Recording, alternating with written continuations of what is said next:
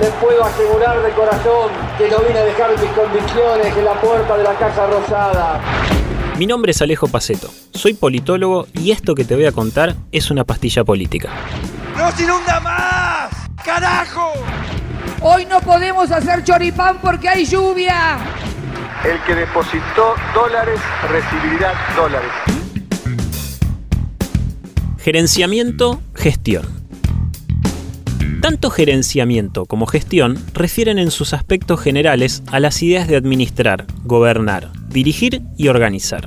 En nuestra historia política más reciente, el gerenciamiento fue asociado al manejo eficiente de los recursos, pero más especialmente a una concepción de Estado como empresa privada.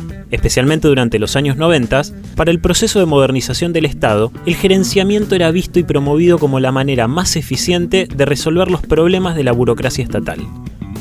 Post-crisis del año 2001, con la progresiva revalorización de la política, se fue cuestionando la idea del Estado manejado por gerentes y el término gestión recobró centralidad. En términos estrictamente políticos, hablar de gestión es hablar de hacer. La capacidad de gestión está instalada como un atributo positivo y altamente valorado en las esferas gubernamentales, ya que implica especialmente manejar el contenido político del Estado.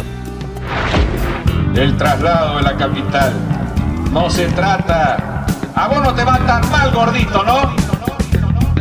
Esto fue una pastilla política.